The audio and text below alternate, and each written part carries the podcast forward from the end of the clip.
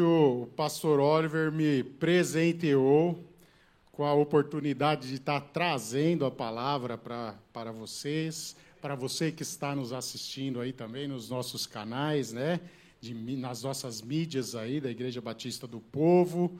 Nós também queremos agradecer essa oportunidade. Hoje ele está comemorando 21 anos de casado, né? Glória a Deus, glória a Deus pela vida do nosso pastor, pastor Oliver. Tem sido uma bênção para as nossas vidas. É, aqueles que caminham aqui com ele, que estão aqui nesse culto, sabe que ele é mesmo aquele pastorzão, né? E é realmente uma referência de casal, tem uma família que é uma referência para a nossa igreja, para o povo de Deus. E vocês que estão visitando hoje, não tiveram ainda a oportunidade de conhecê-lo pessoalmente, na próxima semana ele está aqui, pode vir, que ele é bom de abraço. Viu? É, infelizmente, com a pandemia, é bom de toque na mão, mas ele é bem carinhoso, aconchegante. Nosso pastor é realmente um pastorzão. Obrigado pela sua vida, viu, pastor Oliver, e pela oportunidade de estar aqui, podendo trazer a palavra para vocês aqui, igreja. E eu é, vou dar sequência, a gente está numa série falando sobre a, a vida de José. Né? Essa é a terceira ministração, a sequência e nós vamos ali para o capítulo é, 40 de Gênesis. Então, nós vamos nos debruçar um pouquinho juntos. Nós vamos aí. É, eu vou convidar vocês para montarmos juntos um raciocínio em cima desse texto, né, que é muito interessante e traz uma referência da passagem de José ali pela cadeia.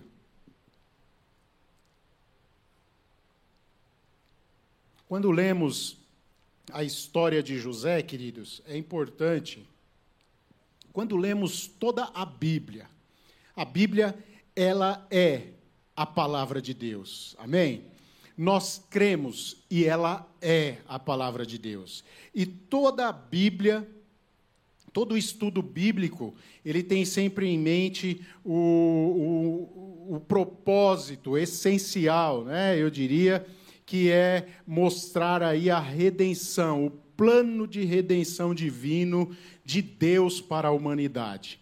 E a história de José, é legal a gente ver a história de José com alguns paralelos, até mesmo com a vida de Cristo. Né? Eu destaquei alguns aqui, e aí, sempre que você for ler a partir de Gênesis, a Bíblia é um livro como um todo. E aí ela está dividido aí, né, em várias partes, em vários livros, em alguns capítulos, em alguns versículos, para facilitar o nosso acesso a ela. Né? O Senhor também, através do seu Espírito Santo, usou homens aí até para fazer esse pre preparar, né? Essas divisões aí no texto, no cânon, no texto bíblico, no texto sagrado, para que facilitasse para nós a leitura. E aí você que é cristão e que está acostumado com a leitura bíblica, né, você vai ver que ela tem as divisões, mas você não precisa ler um texto achando que ele está totalmente isolado, por exemplo, Gênesis, lá de Apocalipse. Não está. Então ela é uma história como um todo. E ela vem para. tem em toda ela o sentido de nos mostrar esse plano de redenção. E quando a gente vê a história de José, a gente pode ver alguns paralelos aqui que eu, esses são alguns que eu destaquei para que, que você possa observar. O primeiro refere-se à separação, tanto de José quanto de Jesus. Né? José foi distinguido dos irmãos através da túnica telar de várias cores. O pastor Oliver já falou sobre ela nas outras duas é, mensagens, né? E a perseguição que ele sofreu ali a partir dos irmãos, enfim, e ele ouve então essa separação. E Jesus também foi colocado à parte dos demais irmãos. Jesus foi separado dos seus irmãos pecadores, né?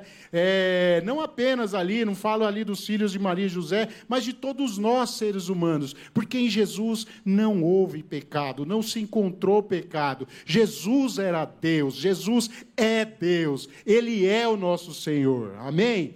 Ele era o Deus encarnado. Então, logo daí já havia essa separação. Assim como foi também essa separação de José, esse é um paralelo. O segundo paralelo que eu quero destacar É a missão que foi confiada a cada um. José foi enviado é, aos seus irmãos no campo. E Jesus foi enviado aos seus irmãos neste mundo.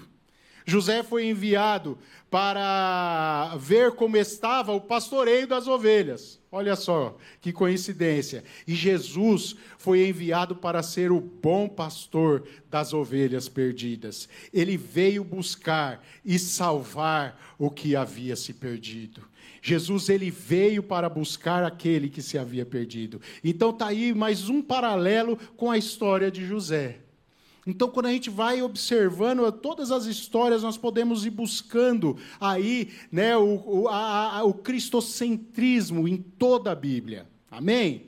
O terceiro paralelo, e o último que eu vou destacar nessa, nesse paralelo, refere-se à visão que os dois tinham de suas vidas. José anunciou por meio dos seus sonhos que iria governar seus irmãos. E isso atraiu zombaria, ódio por parte deles. Jesus apresentou-se como o próprio Deus. Eu e o Pai somos um, disse certa vez. Né? Nós podemos ver isso na Bíblia. Por isso, ele foi ridicularizado, perseguido pelos seus, pelos homens. Jesus foi ironizado e odiado, até que o colocaram numa cruz em um cartaz que dizia: Esse é o Rei dos judeus, como um símbolo de zombaria zombando dele.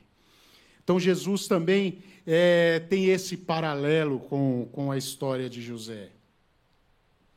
No capítulo 40 de Gênesis, nós podemos então ver a passagem de José ali pela, pela prisão. Mas veremos que, apesar de tudo que ele passou na prisão, tudo que ele passou estava dentro do propósito de Deus e um propósito maior para a vida dele do que aquilo que ele sonhava, imaginava ou projetava para si.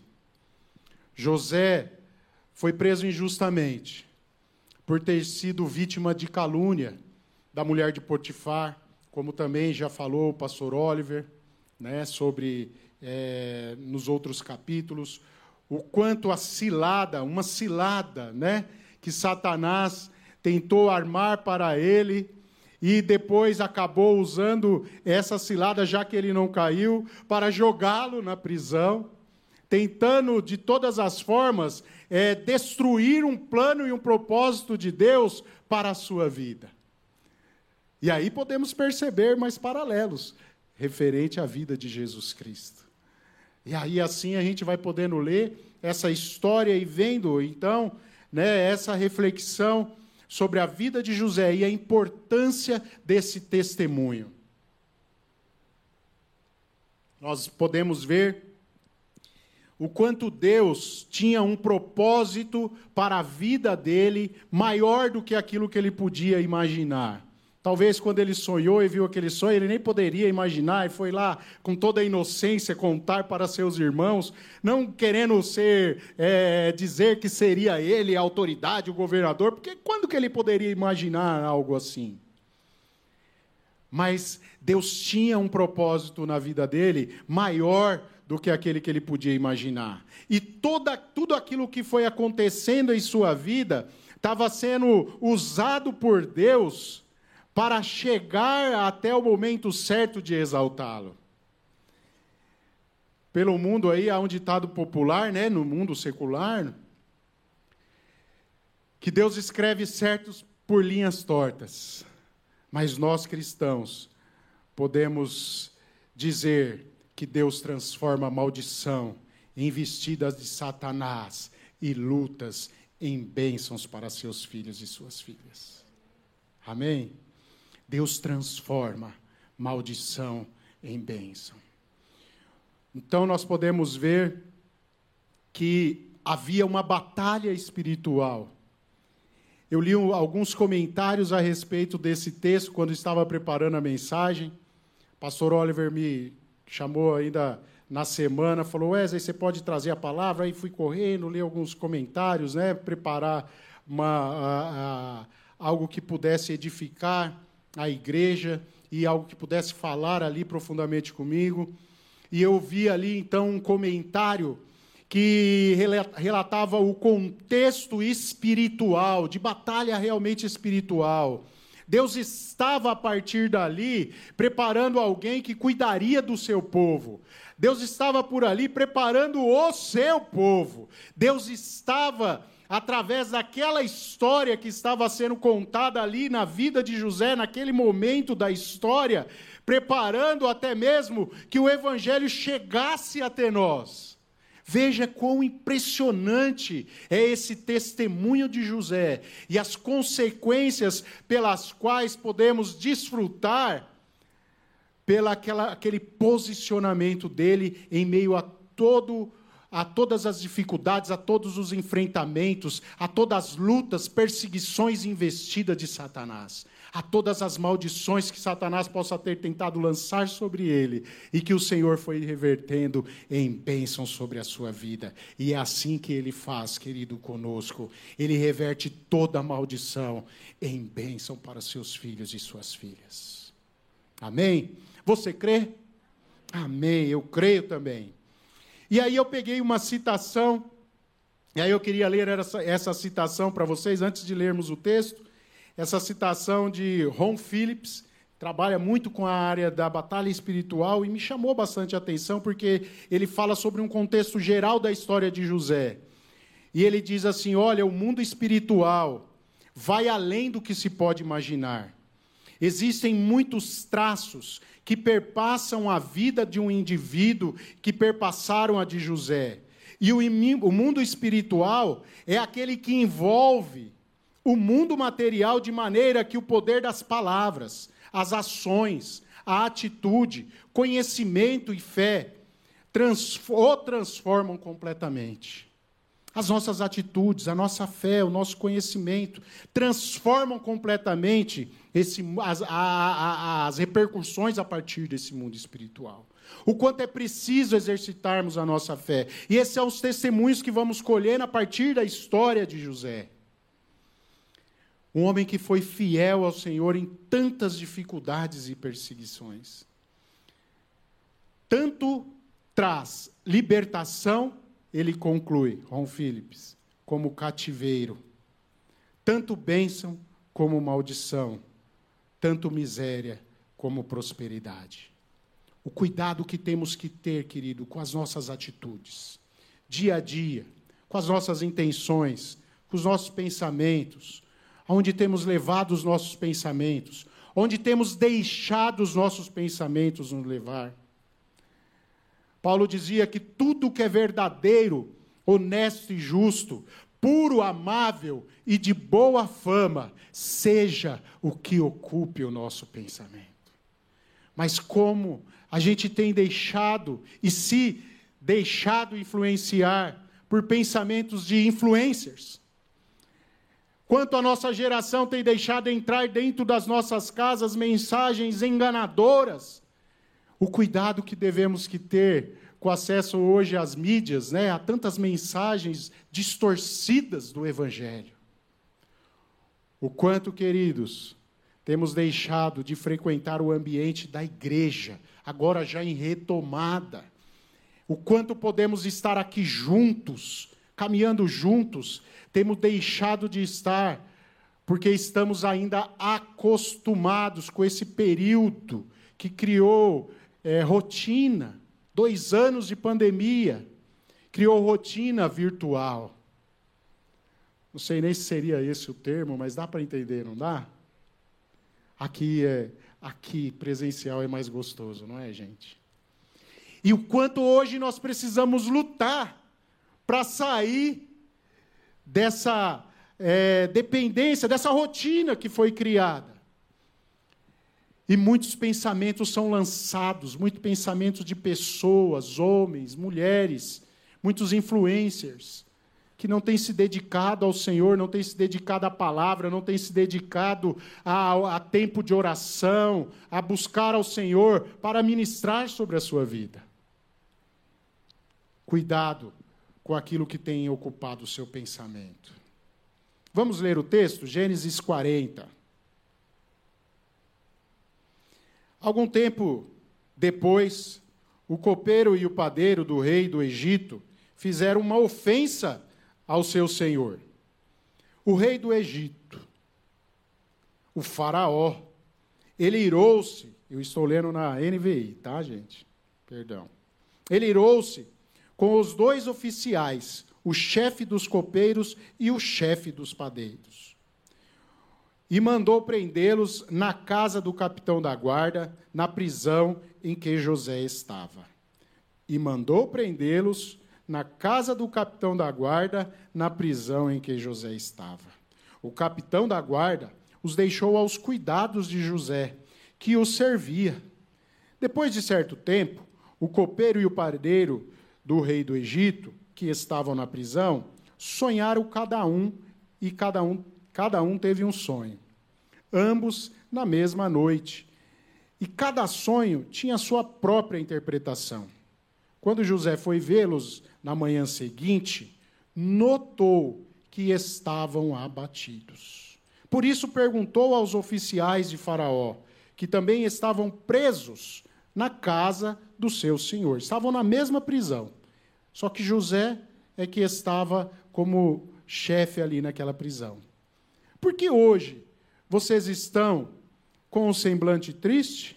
Eles responderam: Tivemos sonhos e não há quem os interprete. Disse-lhe José: Não são de Deus as interpretações? Disse-lhes José: Não são de Deus as interpretações?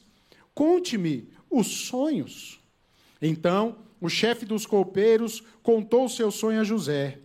E meu sonho, vi diante de mim uma videira com três ramos ela brotou, floresceu e deu uvas que amadureciam em cachos. A taça de Faraó estava em minha mão. Peguei as uvas e as espremi na taça de Faraó e as entreguei em sua mão. Disse-lhe José: Esta é a interpretação. Os três ramos são três dias. Dentro de três dias, o Faraó vai exaltá-lo e restaurá-lo à sua posição. E você servirá a taça na mão dele como costumava fazer quando era seu copeiro. Quando tudo estiver indo bem com você, lembre-se de mim e seja bondoso para comigo. Fale de mim para Faraó e tire-me dessa prisão, pois fui trazido à força da terra dos hebreus.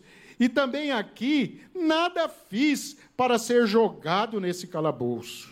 Ouvindo o chefe dos padeiros, essa interpretação favorável, disse a José, chefe dos padeiros, já é o outro que já tinha tido um outro sonho. Eu também tive um sonho. Sobre a minha cabeça havia três é, cestas de pão branco.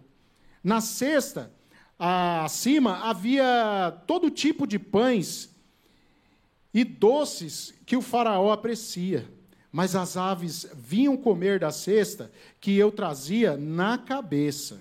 E disse José: essa é a interpretação. Os três cestos são três dias. Dentro de três dias, o Faraó vai decapitá-lo e pendurá-lo numa árvore, e as aves comerão sua carne. Três dias depois, era o aniversário de Faraó e ele ofereceu um banquete a todos os seus conselheiros. Na presença deles, reapresentou o chefe dos copeiros e o chefe dos padeiros. Restaurou a posição do chefe dos copeiros e mandou, é, de modo que ele voltou a ser aquele que servia a taça de Faraó. Mas o chefe dos padeiros mandou enforcar. Como José lhes dissera, em sua interpretação, o chefe dos copeiros, porém, não se lembrou de José, ao contrário, esqueceu-se dele. Que injustiça. É? Esqueceu-se de José. José estava cumprindo o plano de Deus para a sua vida. Ele não compreendia tudo o que estava acontecendo, mas sabia que Deus estava presente nós podemos ver pela fidelidade nas atitudes de José, que ele sabia que havia um Deus que estava no controle de todas as coisas e que estava direcionando a sua vida.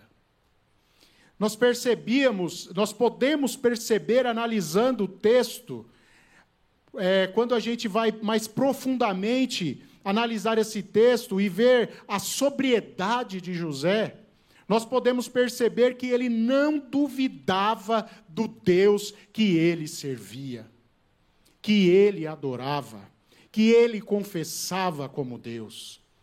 Porque em meio a tudo isso, ele percebia que era só uma questão de esperar. Deus estava no comando. Ele era o Deus de José, mesmo que ali injustiçado na prisão. O texto mostra que José gozava de confiança do comandante da prisão. Veja aí no versículo, é, no capítulo 39, versículo 22, ele é, é o, o, carcereiro ali, né, o chefe da prisão, o comandante. Ele percebeu os talentos de José e o, o encarregou. No versículo 22, por isso o carcereiro encarregou José de todos que estavam na prisão, e ele se tornou responsável por tudo que lá sucedia. Versículo 22 do capítulo 39. Mas então, José comandando a prisão, como o pastor Oliver destacou na mensagem passada, dentro da prisão, ele acabou, ao, ao invés de arrumar confusão com todo mundo, estou aqui injustiçado, viver parado num canto, reclamando de tudo da vida, de tudo que ele poderia reclamar, ó céus, ó vida, ó terra. Ele ali usou de estratégias, recebeu do Senhor os seus dons e colocou ali em prática, em meio à prisão usando de estratégias para que chegasse às graças ali do comandante e assumisse um poço de responsabilidade. E então, ali, sobre o comando de José, chegou mais dois oficiais importantes do Faraó. Gente, naquela época, imaginem vocês aqui comigo, aquele palácio e Faraó tendo os seus oficiais, os chefes, os responsáveis por aquilo que ele comia e por aquilo que ele bebia. Nós podemos ver aí vários filmes de Hollywood aí, né, falando sobre as traições desses imperadores. Vários foram mortos envenenados e tudo mais. Então a gente não sabe exatamente o que, que aconteceu e por que eles foram presos. Mas fala que houve uma afronta, né? Houve uma afronta e Faraó se é, ficou enraivecido com eles e os encarcerou. E esses oficiais é, dentro do palácio tinham todo tipo de mordomia e gozavam da confiança de Faraó. As suas famílias eram levadas para morar no palácio. As suas famílias estavam ali dentro do palácio e gozavam também, podiam desfrutar de tudo que ali tinha. Porque Faraó precisava confiar naquele que o servia. Tanto vinho como aquilo que ele bebia quanto aquilo que ele comia. Então é interessante a gente perceber que todo o contexto Deus estava trabalhando para chegar ao desfecho da história na vida de José. E José esperava ali, pois ele sabia que havia um Deus todo-poderoso que operava na história e através do universo e que pelejava pelos seus. José já tinha, com certeza, recebido por parte do seu pai direcionamento com relação a esse Deus que ele servia. Esse Deus que ele não só servia, mas como vivia e demonstrava em suas atitudes que servia com fé. Os dois são ali então encarcerados. O chefe dois oficiais, o chefe dos, do, do, do, dos copeiros e o chefe do, padeiro, e tem um sonho. E no momento em que José, mesmo que ali num, numa posição de autoridade, vê dois ali presos, né? Ele poderia falar: esses dois foram colocados aqui por Faraó, não vou dar nem atenção, que esses dois vão me misturar com esses dois. Esses aí, mais cedo ou mais tarde, ó, já era. Estão aqui só esperando o julgamento, deve estar ocorrendo algum tipo de julgamento lá fora, mas cedo ou mais tarde vão, vão, vão ser é, executados, Quero nem conversa. Sou chefe aqui, eu sou líder, o que, que eu vou me misturar? Mas não. José percebe que eles estavam abatidos. O texto fala que José estava ali para servi-los. E José foi lá, mesmo como chefe, ele se colocava nessa posição de ir lá para servi-los. Mesmo colocado pelo comandante como chefe, ele foi ali numa posição de servir aqueles e ainda os perguntou: por que vocês estão abatidos? Por que estão entristecidos? Tivemos o sonho e não pudemos interpretar. Nesse momento, queridos, esse momento José dá um testemunho lindo do amor verdadeiro e do compromisso que ele tinha com Deus. Ali eles não estavam falando com um curandeiro. Ali eles não estavam falando com um, um, intelectual que tinha capacidade de interpretar sonhos através do seu intelecto.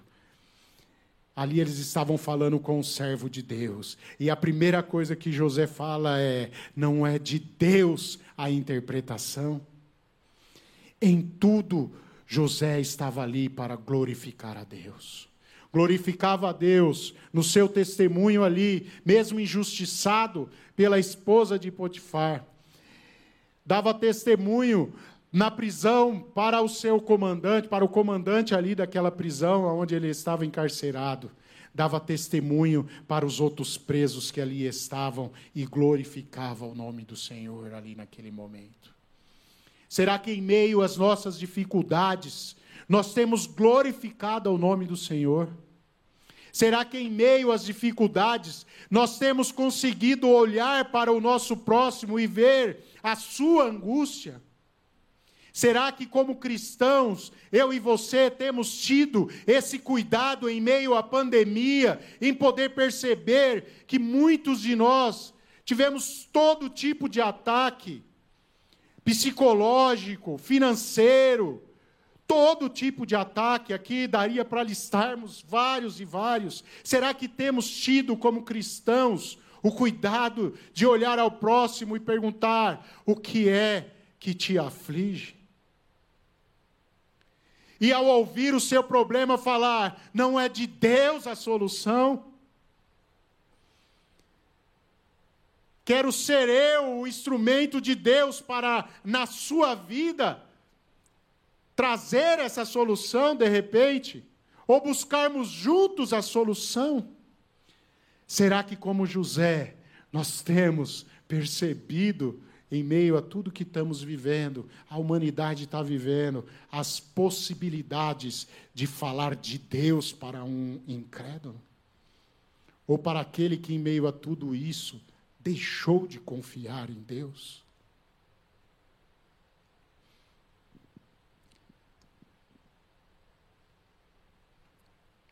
Certo dia, entristecidos, ouviram de um servo de Deus uma palavra que dizia: Deus tem resposta. Seja você esse instrumento de Deus na vida do seu parente, na vida do seu colega de trabalho, na vida do teu amigo na vida do teu cônjuge. Ontem nós estávamos numa reunião de coordenação, nosso coordenador está até aqui conosco, coordenador geral, Tarciso, pastor Tarciso. E nós estávamos comentando sobre quantas pessoas têm sido afligidas.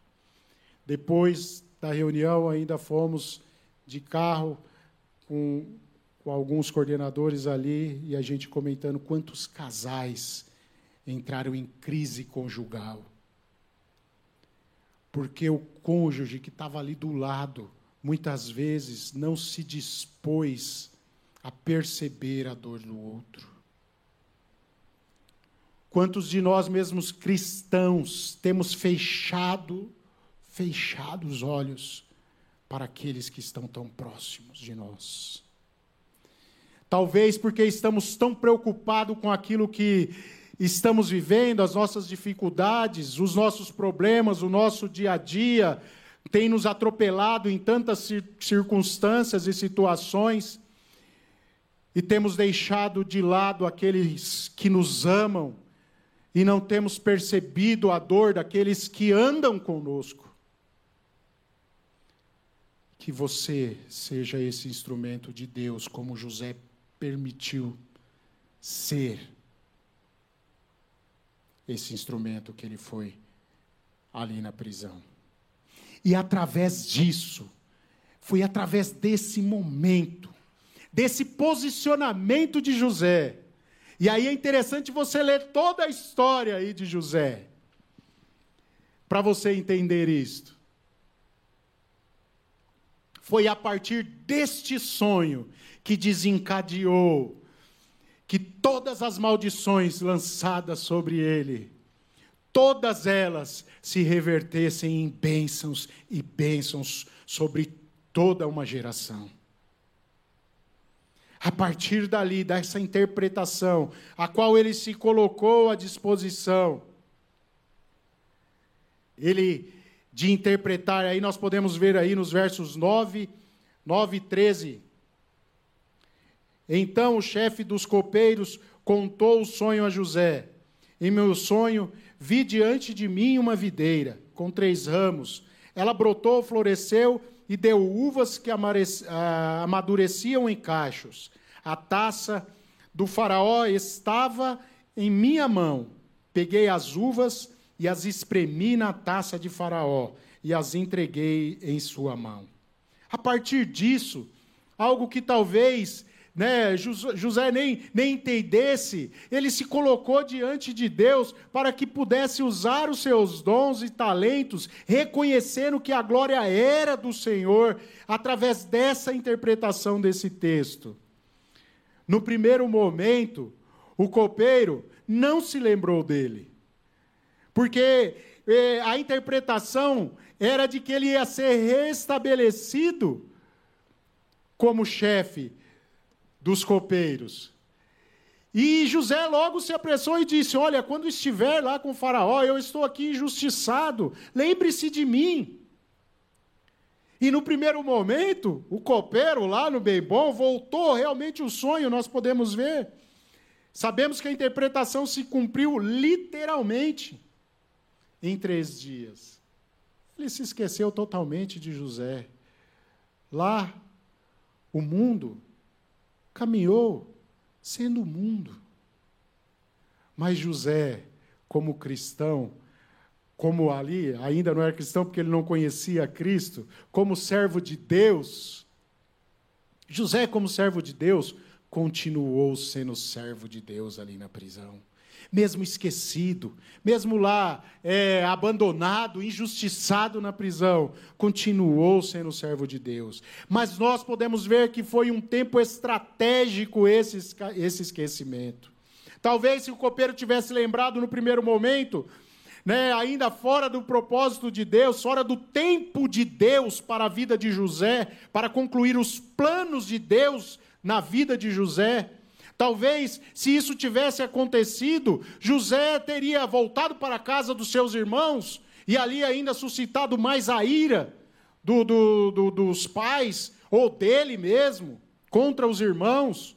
Talvez, se ele tivesse sido liberado naquele momento, a pedido de um oficial do, do, de Faraó, ele poderia ter ficado ali mesmo, no, no, em volta do palácio e, e, não desempenhando um papel estratégico, mas servindo ali como um, um servo é, qualquer dentro da cidade, buscando as riquezas desse mundo. Mas não, José continuou ali na prisão, servindo ao Senhor, até que até que o Senhor deu um sonho a Faraó e eles precisaram buscar imediatamente José. Até que estrategicamente o Senhor lembra aquele copeiro sobre José e o leva até. E, e, e Faraó o manda à prisão para que o retire de lá imediatamente e possa interpretar o sonho. Nesse momento, nesse momento, e aí eu não vou avançar nessa história, porque o Oliver vai dar sequência aí no capítulo 41 na próxima semana. Mas nesse momento, queridos, José sai da prisão para o palácio. José sai da prisão para ser governador do Egito. A partir desse momento, no tempo de Deus para a vida dele, José sai da prisão para ser usado por Deus para governar toda a terra do Egito. José governa toda a terra do Egito em tempo de fome, em tempo de crise. E o Senhor tem um cuidado através da vida de José para toda a humanidade. Que reverbera até os dias de hoje por conta do cuidado que chegou ao seu povo e que chegou até a nós. Queridos, é tremendo da parte de Deus. Hoje nós temos a revelação desse texto e podemos ver o testemunho da vida de José, o quanto isso traz para nós referência no como devemos agir em nossas lutas e adversidades. O como devemos agir em meio às crises e tempestade. O que tem nos aprisionado, o que tem nos mantido presos ainda a um relacionamento com as coisas do mundo e que não tem nos per permitido a viver um tempo novo de relacionamento com Deus, de fidelidade a um relacionamento com Deus através da Sua palavra. Porque, queridos, nós podemos ver através do testemunho da vida de José o quanto Deus o abençoou o quanto Deus o honrou, o quanto Deus o abençoou a muitos através da sua vida, por ele se permanecer firme ao Senhor, mesmo ali na prisão. Ele não era um mago, não era um médium. Sensitivamente, ele não interpretava sonhos mas ele dava glórias a Deus. É isso que nos ensina esse testemunho. Ele dava glórias a Deus em tudo o que fazia.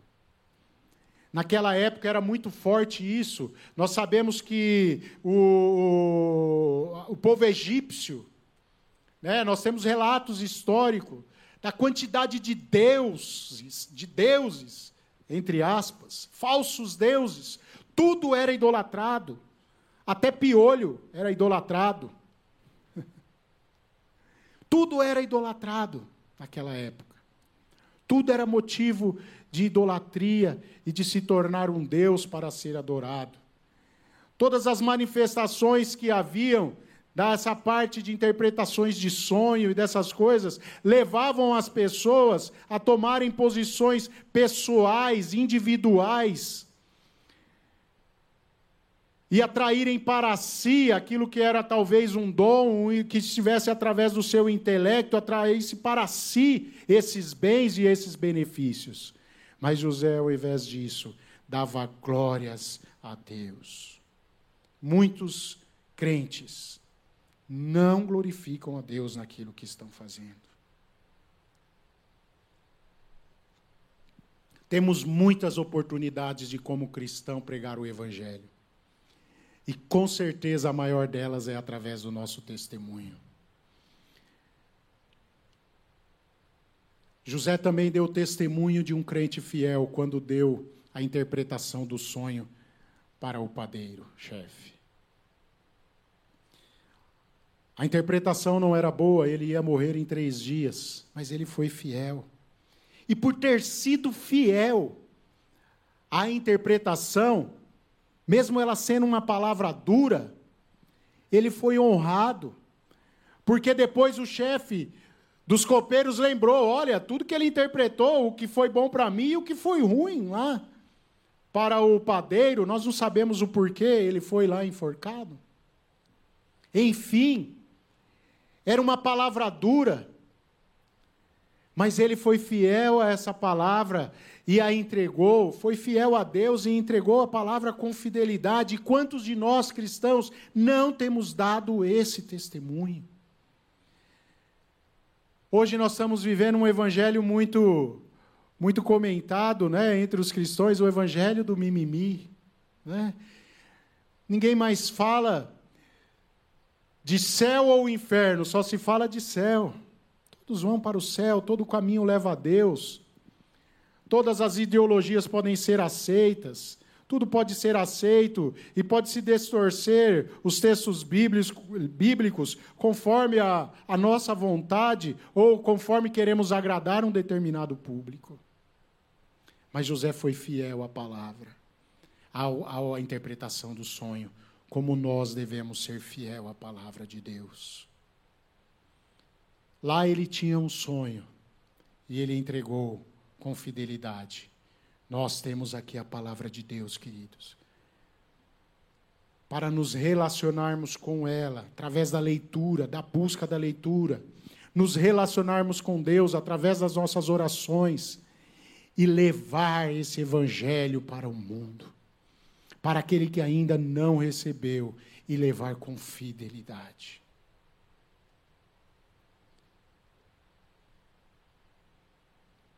Eu já vou concluir. Mas o texto prossegue. E temos o relato,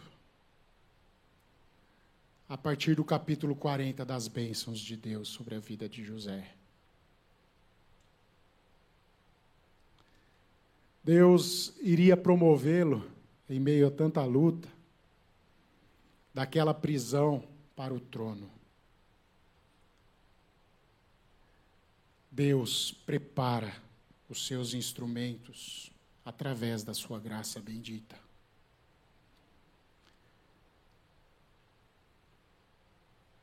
A graça. A graça de Deus.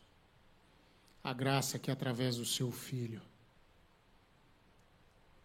nós podemos receber na plenitude, viver um relacionamento verdadeiro com Deus. Mas Deus nos prepara também através das experiências com Ele.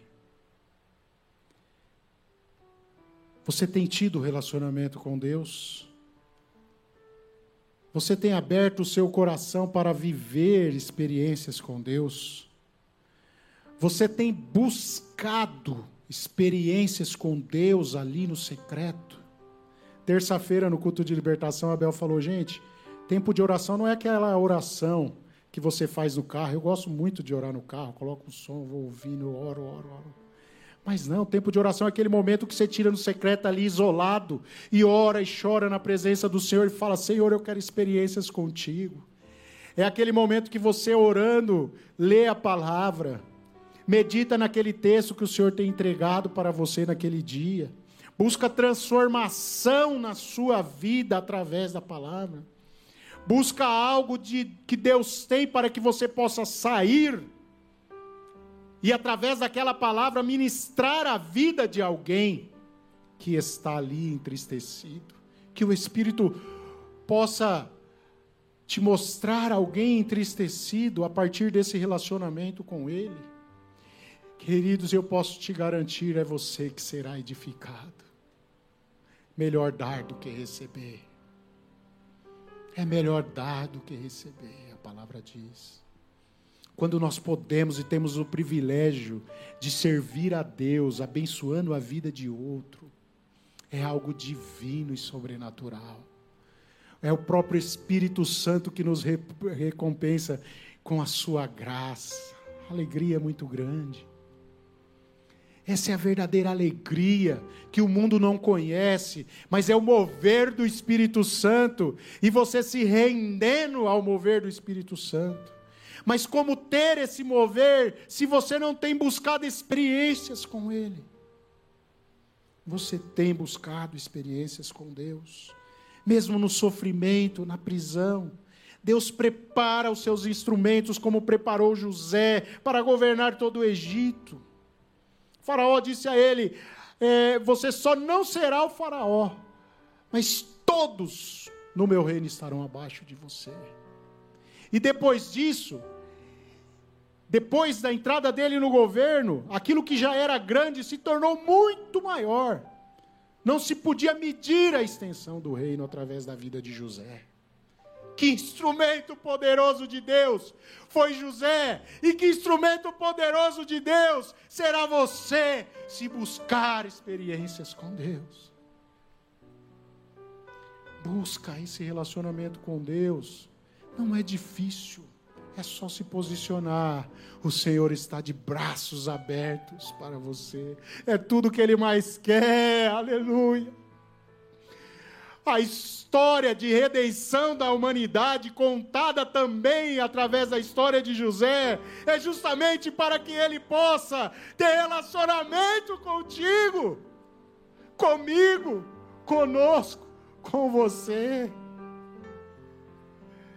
Deus quer muito, quer muito esse relacionamento conosco, no secreto, lendo a palavra ouvindo a sua voz, eu não quero saber de influência. Eu gasto horas vendo no Instagram isso e aquilo. Eu quero gastar tempo é com Deus, com a sua palavra. Toda ela é boca de Deus para a nossa vida. É relacionamento dele conosco. Deus prepara os seus instrumentos através da graça bendita das experiências com Ele, mas também através do sofrimento.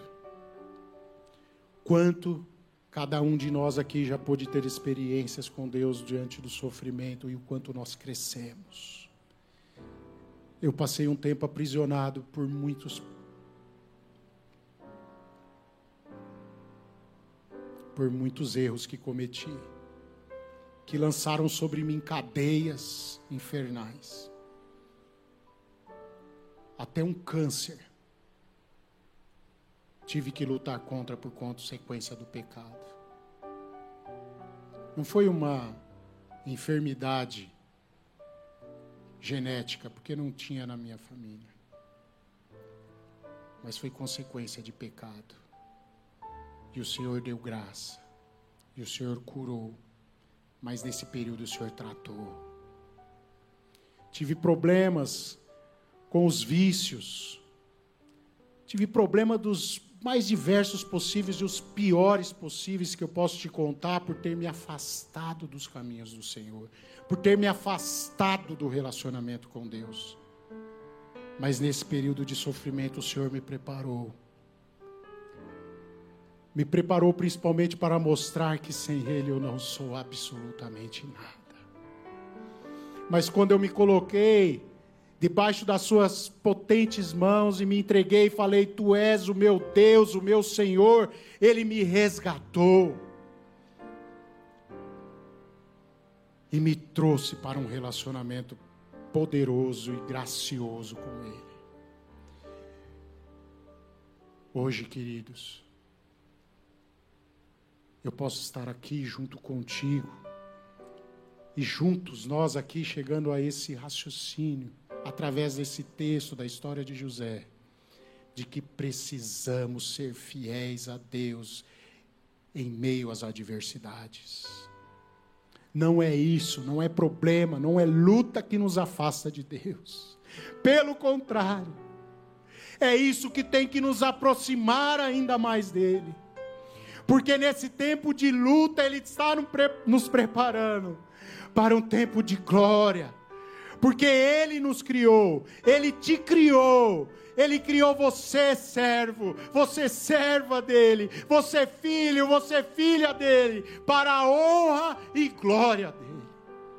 E no devido tempo, Ele exaltará a cada um dos seus filhos e suas filhas e através de você vai resgatar a sua família. E através de você vai contagiar a muitos com o seu Espírito Santo. Aquilo que você resplandece e irradia através desse relacionamento com Ele, vai conquistar a muitos e atrair a muitos ao relacionamento com Ele. Que o Senhor nos abençoe.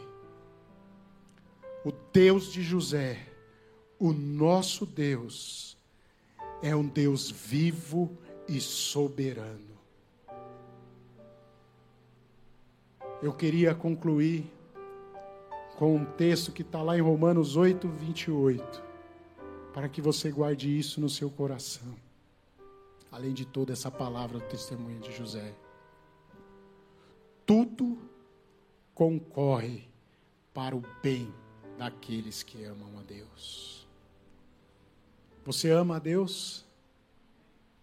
Você já teve a oportunidade de entregar a sua vida a Jesus? Se você ama a Deus, mas ainda não entregou a sua vida a Jesus, se você ama esse Deus que criou o universo, que fez todas as coisas, que tem te sustentado até aqui, que te atraiu a assistir aí através das mídias, que te atraiu a estar aqui conosco nessa noite. Se você ainda não entregou a sua vida a Jesus e confessou Ele como seu único e perfeito Salvador, eu quero ter, deixar para você uma mensagem real da palavra de Deus você ainda não vive um relacionamento verdadeiro com Deus, mas eu quero te dar essa oportunidade agora. Eu quero que você, aonde está, repita comigo uma oração que eu vou fazer agora. Amém? Senhor Jesus, eu entrego a minha vida a Ti. Reconheço o Senhor, o Senhor Jesus como Cristo como único e perfeito e suficiente Salvador da minha vida e da minha alma. Reconheço que o Senhor é Deus, me entrego a Ti agora, nesse momento, com essa oração. Peço que o Senhor venha fazer morada em mim, através do Seu Espírito Santo que eu nasça de novo através desta oração, nesse momento, e seja graciado com a sua salvação e com um relacionamento pleno com Deus. Eu espero que você possa ter feito essa oração de todo o seu coração, de todo o seu entendimento e nesse momento eu creio que há festas nos céus. Nesse momento, para você que está assistindo e que fez essa oração, há festas nos céus por mais um justo, mais um que Cristo justificou e pôde ter acesso a Deus nesse momento. A partir de hoje você não fará mais as suas orações com outro direcionamento a não ser em nome de Jesus. A Deus, porque você tem acesso a Deus. E eu convido a igreja, a toda a igreja do Senhor Jesus, a de pé, orar comigo agora a Deus. Agradecer a Ele por tudo que Ele tem feito por nós, por essa busca dEle, porque Ele nos amou primeiro e nos atraiu até aqui porque Ele nos atraiu e nos tem atraído para esse relacionamento com Ele. E confessarmos com a nossa boca, Senhor, a partir de hoje, o meu relacionamento contigo nunca mais será o mesmo. Serei fiel, mesmo em meio às adversidades. Serei fiel e terei e buscarei relacionamento contigo em todo tempo. Amém? Senhor nosso Deus, nosso Deus e nosso Pai, Nós te louvamos, te exaltamos e glorificamos, ó Deus, por essa oportunidade de reunidos aqui como igreja, podermos declarar a Ti, ó Pai, que queremos um novo tempo de relacionamento contigo.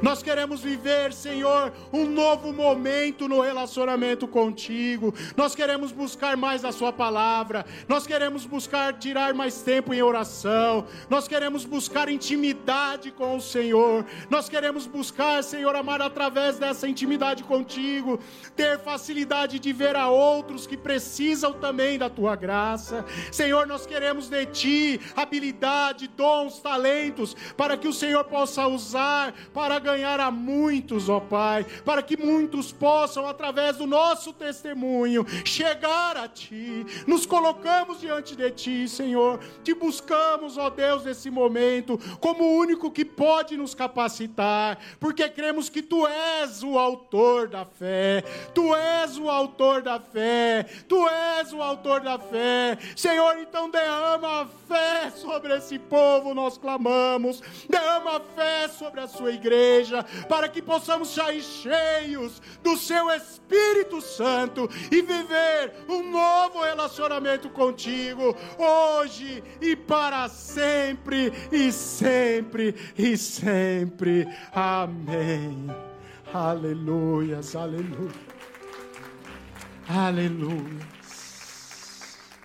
Em nome de Jesus, Senhor, nós entregamos a nossa vida a Ti, para que o Senhor nos use como quiser, no tempo que quiser, estaremos, Senhor, para Te servir.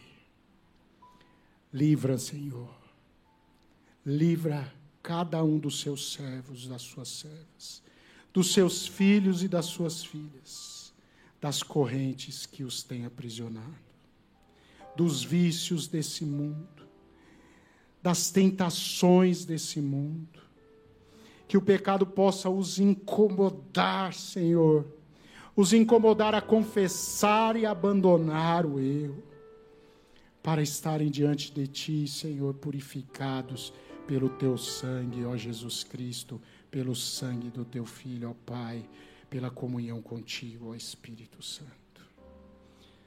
E que a comunhão de Deus, o Pai, as consolações do Espírito Santo, sejam com toda a igreja. Que o Senhor conduza cada um de volta aos seus lares, Senhor, com a sua graça, em segurança, como os trouxe. E com a sua graça, Senhor, abençoe a cada um que nos assiste. Que recebam o mesmo mover do Espírito Santo que tivemos aqui, aí aonde estão, em nome de Jesus. Amém, amém, amém. Glória a Deus, igreja. Glória a Jesus, glória a Deus. Queridos, nós estamos encerrando então o culto dessa noite. Agradeço muito a presença de cada um de vocês. Se vocês quiserem conversar conosco, estamos aqui ainda no término do culto. É um carinho muito grande que a gente tem realmente em acolher e receber cada um de vocês. Queridos, muitos vão sair aí, ó. As turmas vão sair, comer lanche e tal. Se enturme, não deixe de se enturmar. Também esse é um culto bom para ter relacionamento. E olha, não vamos perder a oportunidade de participar dessa confraternização no dia 27 no sábado. Não se acanhe, você que está chegando, você que está ouvindo ainda a gente aí na internet, não se acanhe e participe conosco, tá bom? Vamos lá estar todo mundo juntos nesse tempo de comunhão e confraternização. Amém?